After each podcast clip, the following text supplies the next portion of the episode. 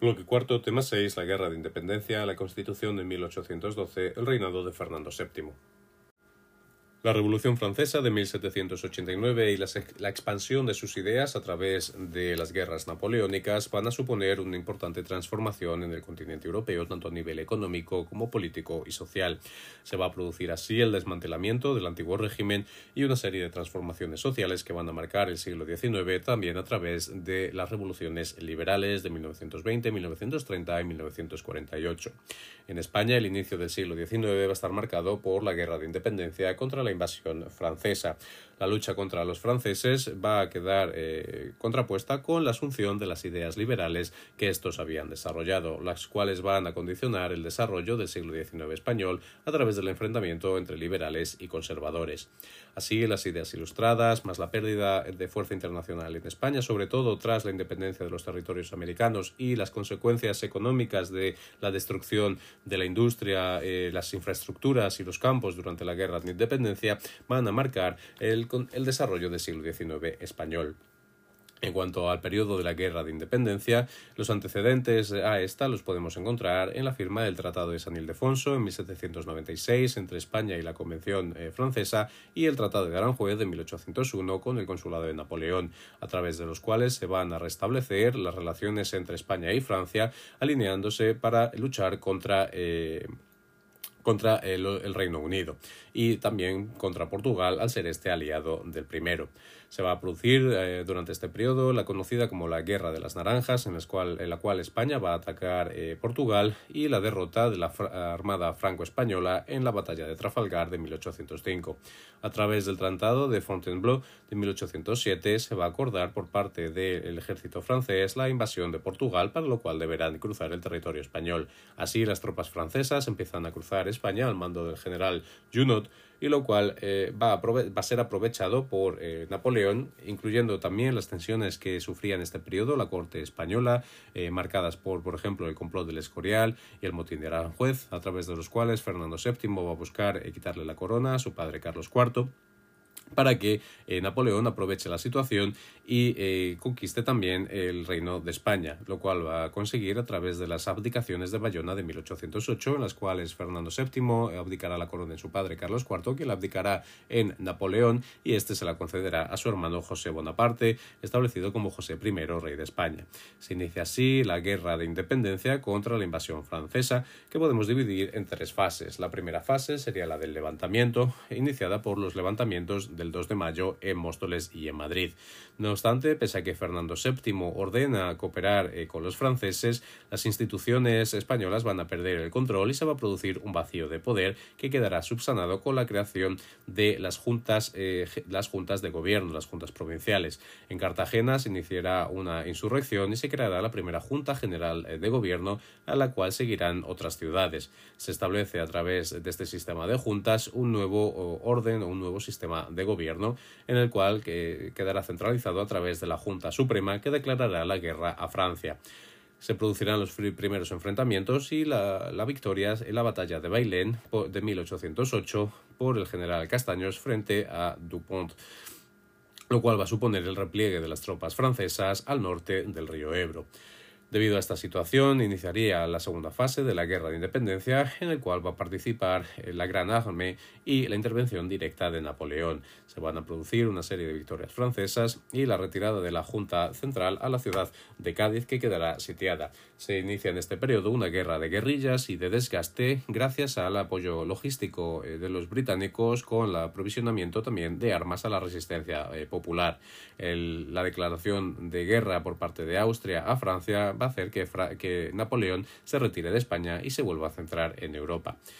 Se inicia así la tercera fase en la cual se va a obtener la victoria por parte del ejército español con la colaboración de las tropas portuguesas y sobre todo de las, de las tropas inglesas. Eh, se va a producir el desembarco de los británicos eh, dirigidos por el duque de Wellington y la victoria en la batalla de Arapiles de 1812 eh, que provocará la salida de José I de Madrid y que continuará con la victoria en la batalla de Vitoria y la victoria en la batalla de San Marcial en 1813. Durante este periodo la guerra en Rusia va a absorber una gran parte de los recursos eh, de Napoleón que va a necesitar los soldados desplegados en España debido a que eran veteranos de guerra, por lo cual va a decidir firmar eh, la paz con España a través del Tratado de Valencia y restaurar a Fernando VII como rey de España. Las principales consecuencias de la guerra de independencia en España van a ser, en primer lugar, un importante descenso demográfico, tanto a causa de la violencia como de las hambrunas y de las epidemias que se van a producir, estimándose la pérdida demográfica en más de medio millón de personas.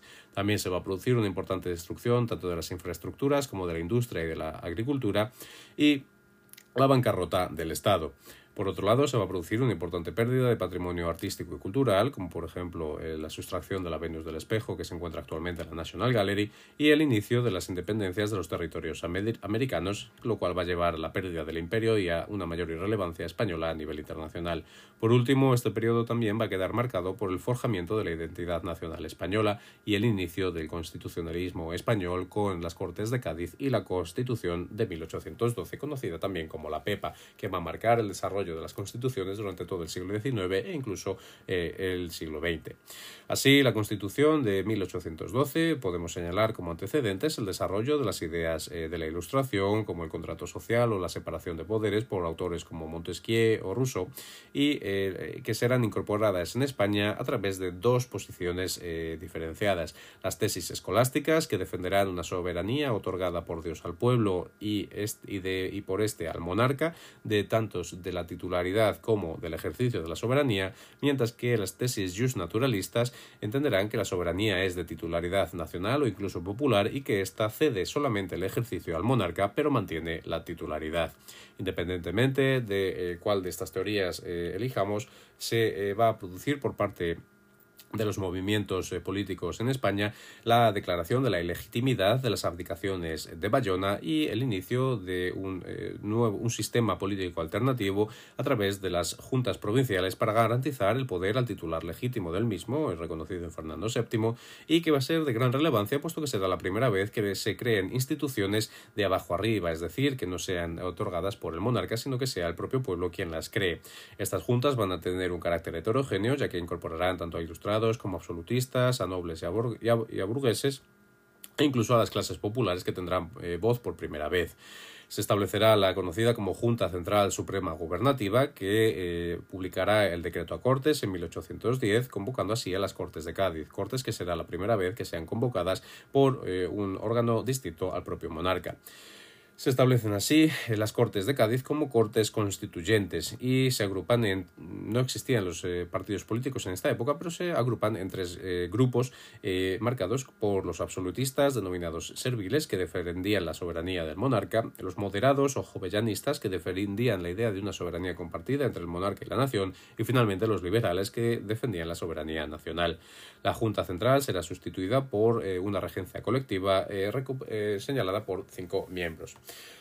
La labor de estas eh, Cortes eh, Constituyentes eh, de Cádiz quedará plasmada en la Constitución de 1812, que estará inspirada en la Constitución francesa de 1791 y en los principios liberales. No obstante, debido a la situación de guerra contra Francia, se va a buscar desconectar este desarrollo de la Constitución de las ideas francesas y para ello se va a hacer uso del, del historicismo nacionalista, buscando vincular las novedades de la Constitución con instituciones y privilegios históricos de la corona española sobre todo con la corona de Aragón, como queda enmarcado en el prólogo de Argüelles a la Constitución de 1812, donde utiliza instituciones eh, medievales o tradicionales de la corona de Aragón eh, para desarrollar estas eh, novedades de la Constitución de 1812. Algunos de los elementos más relevantes de esta Constitución serán la soberanía nacional, en las que los liberales impondrán su posición, la separación de poderes, estableciéndose un legislativo unicameral, un judicial independiente y un ejecutivo dirigido por el rey, pero con importantes controles y limitaciones por parte de las Cortes, como es por ejemplo la aprobación por parte de estas de los ministros o la preeminencia de las Cortes sobre el resto, ya que la labor legislativa Además de su labor legislativa, tendrán capacidad para promulgar eh, decretos sin sanción real y serán independientes del monarca, quien no las podrá ni suspender ni disolver. Además, establece un modelo unitario del Estado, donde los eh, diputados representarán a la nación y los derechos de los ciudadanos estarán por encima de los derechos históricos de cada uno de los reinos. Así, pese a que no se incluye una lista de derechos de los ciudadanos, una declaración de derechos de los ciudadanos, sí se recoge dentro del texto constitucional una serie de derechos como el de libertad, propiedad, igualdad, el habeas corpus o el derecho a un proceso público. Otras medidas que se van a promulgar por parte de las Cortes de Cádiz durante este periodo va a ser la,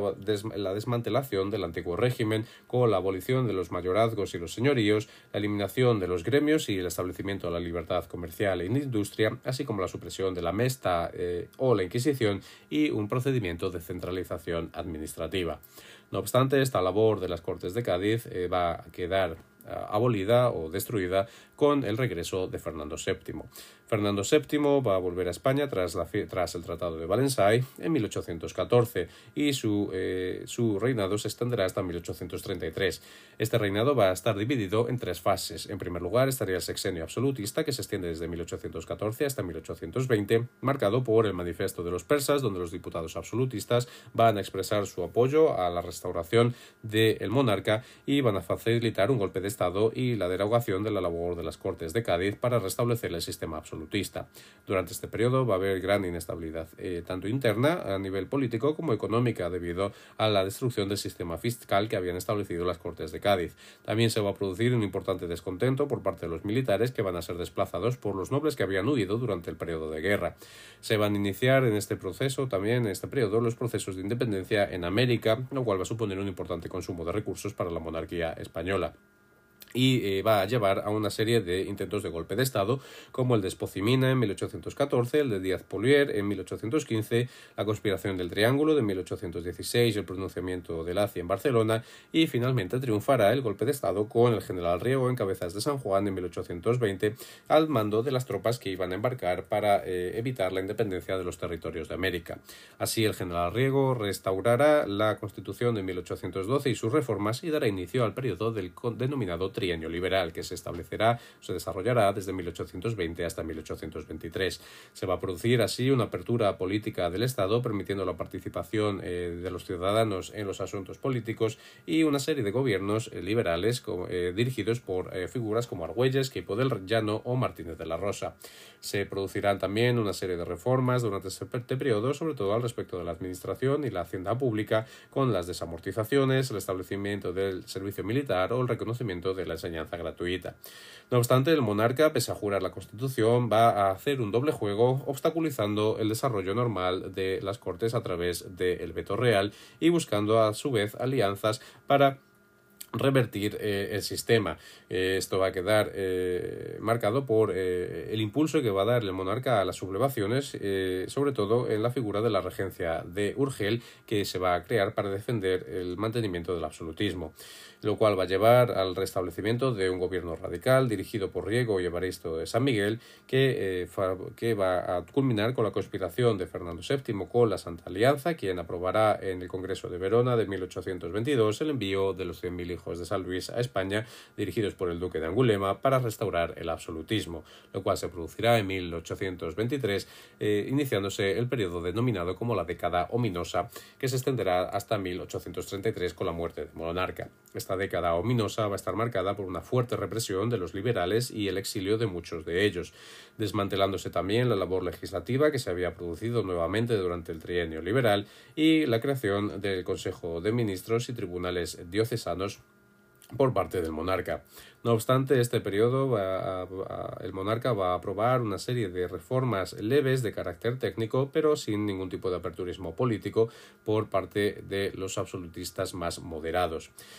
Así se culminará durante este periodo también la emancipación de los territorios eh, americanos tras la derrota eh, de, en la batalla de Ayacucho, quedando como últimas colonias españolas Cuba, Puerto Rico y las Islas Filipinas. Un punto importante de este periodo va a ser la cuestión sucesoria debido al establecimiento de la ley sálica de Felipe V que eh, supondría la imposibilidad de heredar o de suceder a su padre de Isabel, lo cual va a enfrentar a las posiciones de Isabel, futura Isabel II, con las del hermano del monarca Carlos María Isidro.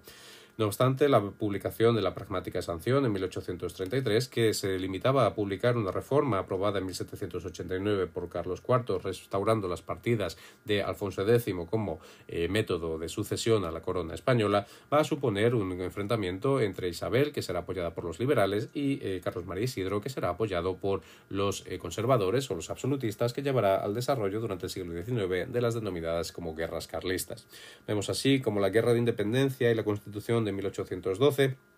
van a suponer una extensión y la conformación de los liberales en España, lo cual va a ser clave para el desarrollo político en el siglo XIX, y eh, también la gran influencia que va a tener la Constitución de 1812, tanto en el constitucionalismo español como en el constitucionalismo iberoamericano de los siglos XIX y siglos XX. Por último, este punto que señalábamos de la cuestión sucesoria eh, va a suponer, eh, va a enmarcar las guerras carlistas que van a,